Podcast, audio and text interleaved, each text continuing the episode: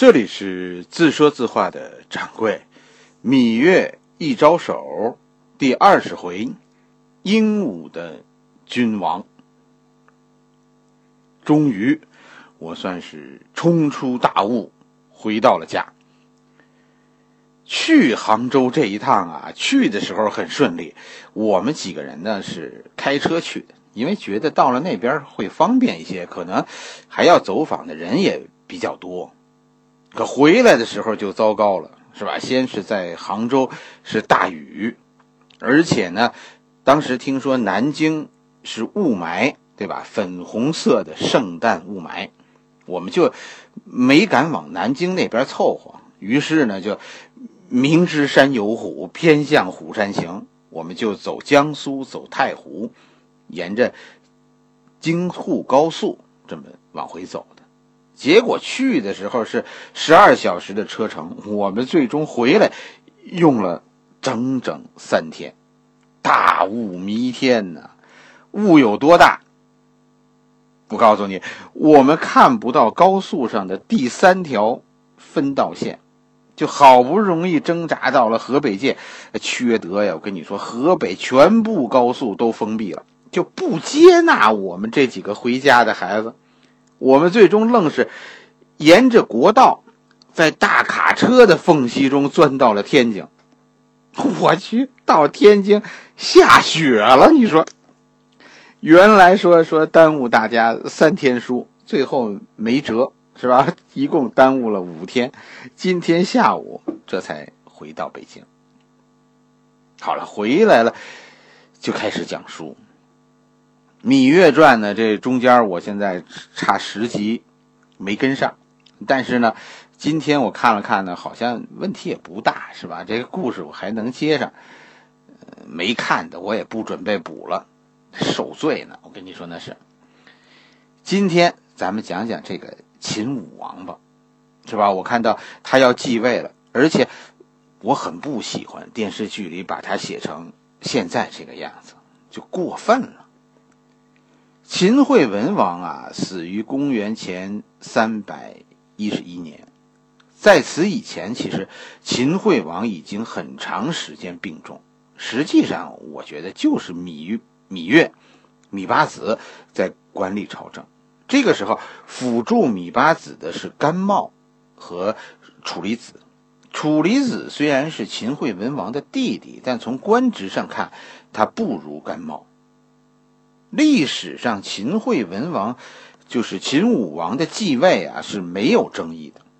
历史上没有芈姝这个人，是吧？秦武王的母亲是魏姝，《史记》中是说呢，这个时候魏姝已经死了。但其他的史书中呢，都是说后来魏夫人呢又卷入了武王死后的政治漩涡中，那就是说没死。所以后来各种故事里比较多的版本呢，都是说没死。其实就这样讲的话，这个故事后来会比较精彩。秦武王在秦惠文王死后继位，就是电视剧里的当儿，是吧？当儿历史上继位的时候是二十岁。历史上的秦武王，并不是一个问题少年，正相反，这是秦国一位很有希望的君王，只是很可惜，最后死于一场事故。秦人尚武，甚至你看历史吧，好几位秦国国王都是战死在战场上。秦惠文王其实其实不算马上皇帝，正相反，秦惠文王是一个偏文的秦国国王。秦武王可是一个马上皇帝，是吧？秦武王是一个非常英武的国王。这父子俩是一文一武，最终把秦国推向了一个。高峰，秦国实际上在秦武王手里达到了一个高峰。秦武王虽然在位四年，但战绩显赫。实际上，秦惠文王的晚年，最后两三年问题很多。就他的身后一曲蜀国，后来都发生了叛乱。就而眼面前呢？楚国和韩国现在这两个国家是堵着门打，秦国实际上开始这几年就开始有一种衰败的迹象，就因为秦惠文王后来晚年他病重生病，秦国陷入到一种群龙无首的状态，这引起了秦国的下降。是秦武王最终扭转了这个局面，对义渠，秦武王是大开杀戒，一改父亲的怀柔政策，对西蜀。武王大兵压境，最终迫使反叛的西蜀内部又发生了内乱，最终回归秦国。司马错最后就是从西蜀出兵，顺长江而下，进取湖南云贵，开辟了秦国对楚国的第二战场。司马错的这次千里跃进，实际上意义重大。都说从蜀国进攻楚国易如反掌。如果你看地图，这是顺长江而下，但实际上这是一招险棋，不是局势危机的时候。我跟你说，秦国绝不会出此下策。为什么这么说？因为这条路啊是单行线，船只从蜀国顺长江而下，在当时下去容易是无法返回的。为什么？因为有。三峡天险有夔门，你看三国是吧？刘备征讨孙权，就是夷陵之战的那一回，最后蜀将黄权带领西蜀水军，最后不得不投降。为什么？因为出得去回不来。你顺长江而下，好了，要么大胜；说不好，那就是全军覆没。司马错算是成功了。是吧？秦军在长江中游，特别是在对岸长江南岸，秦国开辟了对蜀国作战的第二战场，迫使楚国分兵长江南岸。这实际上就是秦国用少量部队把楚国军队一分为二。此后的楚军就因为兵力不足，处于战略上的劣势。这是秦武王的一大政绩。在对楚的战略上，在处于劣势的情况下孤注一掷，扭转战局。你说，这个时候咱们说，刚才讲韩国怎么敢堵着函谷关和和秦国叫板呢？你往后看，韩国怎么敢呢？秦国这个时候为什么打不过韩国呢？不是秦国打不过韩国，是韩国身后有人，有魏国和赵国。秦国在函谷关以东是和韩国接壤，是吧？秦军、秦国，你出了函谷关就是韩国的地盘。赵国、魏国，其实它主要的领土都在黄河对岸，秦国在黄河以西以南，所以实际上秦国在地理上虽然有函谷关天险，但出了函谷关，秦军是很难展开的。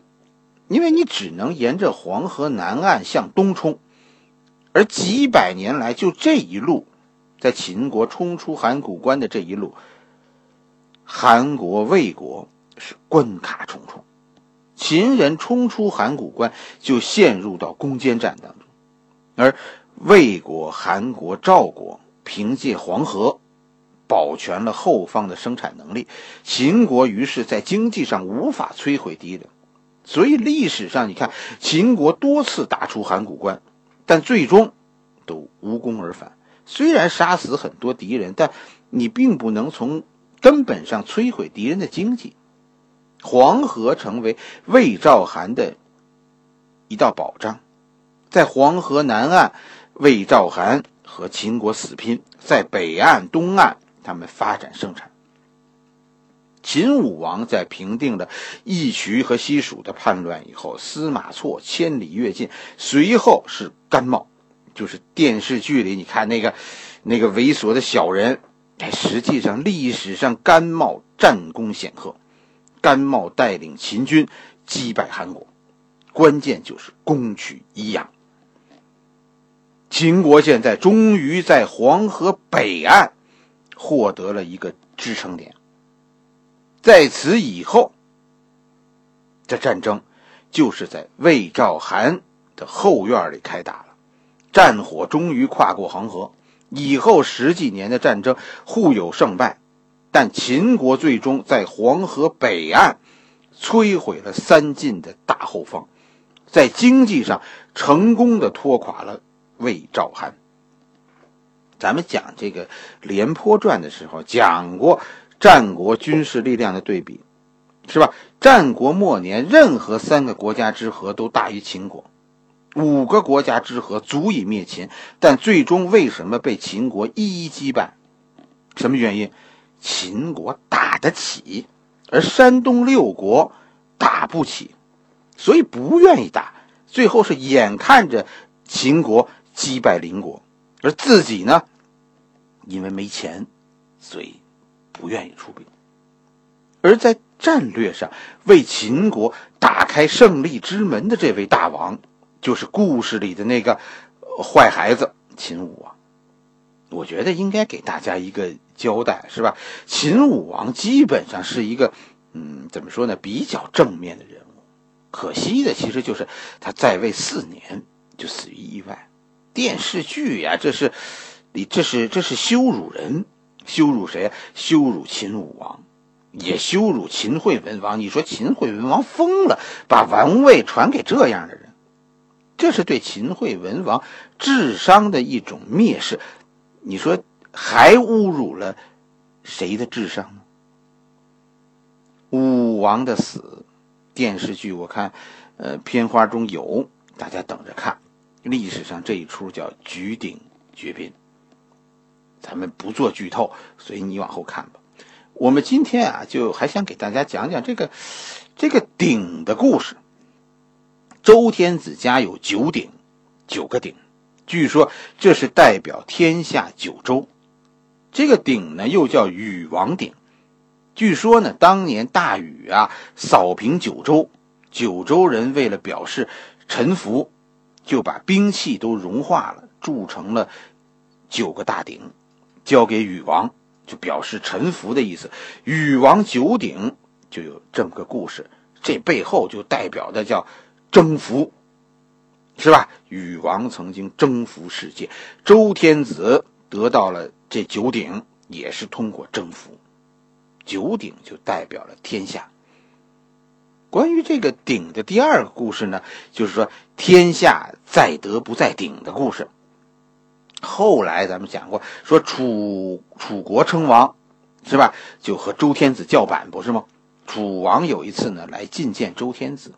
楚国实际上虽然对外称王，但并没有脱离周天子的贵族体制，就是我自治，但但我呢仍然尊周天子为王。你是大王，我是小王，是吧？楚国呢是以臣子的身份来来觐见的。楚王看见了九鼎，就问周天子的接待官员说：“这这鼎多重啊？”周天子的接待官员也很有趣，他的回答就是。鼎这个事儿啊，关乎社稷，不是一个臣子该问的问题。楚王怎么？楚王于是怒了，就说：“我听说鼎是用兵器所铸，我们楚国军人要是把那个那个格上的那个小枝儿都掰下来，足够铸九鼎。这意思就是说，你不意思就是说，谁有鼎谁就有政权吗？好，那。”我还问不得了，这是吧？这个重量，楚王的意思很明白，谁胳膊粗谁有话语权。你留着你的鼎，我可以铸我的。周天子接待的人，于是说了一句很有意义的话，就“天下事在德，不在鼎”。楚王问鼎，被认为是有野心。你等着瞧，秦王。要举鼎，实际上，秦王当时是要给这鼎啊换个地方。很多人说这是一个，这是一个鲁莽的举动，确实是。但实际上，我跟你说，这背后啊，还是有些历史背景的，是有深意的。鼎被大家视为国之重器，秦王举鼎，实际上是一个秦王当时地位的表示，就是秦国已经打到。周天子的家门口了，你注意看，是吧？下面戏里最有趣的事情就是周天子的态度，说秦国现在打到周天子家门口了，周天子恨秦国吗？我的观察是不恨，可来了救星了。实际上，历史中周天子看见秦国来了，高兴着呢。好了，我们今天的就故事啊，先讲到这儿。咱们今天讲的不多，我今天得抓紧时间睡个好觉，养养精神。芈月一招手，咱们明天继续。明天咱们讲讲周天子为什么喜欢秦国来。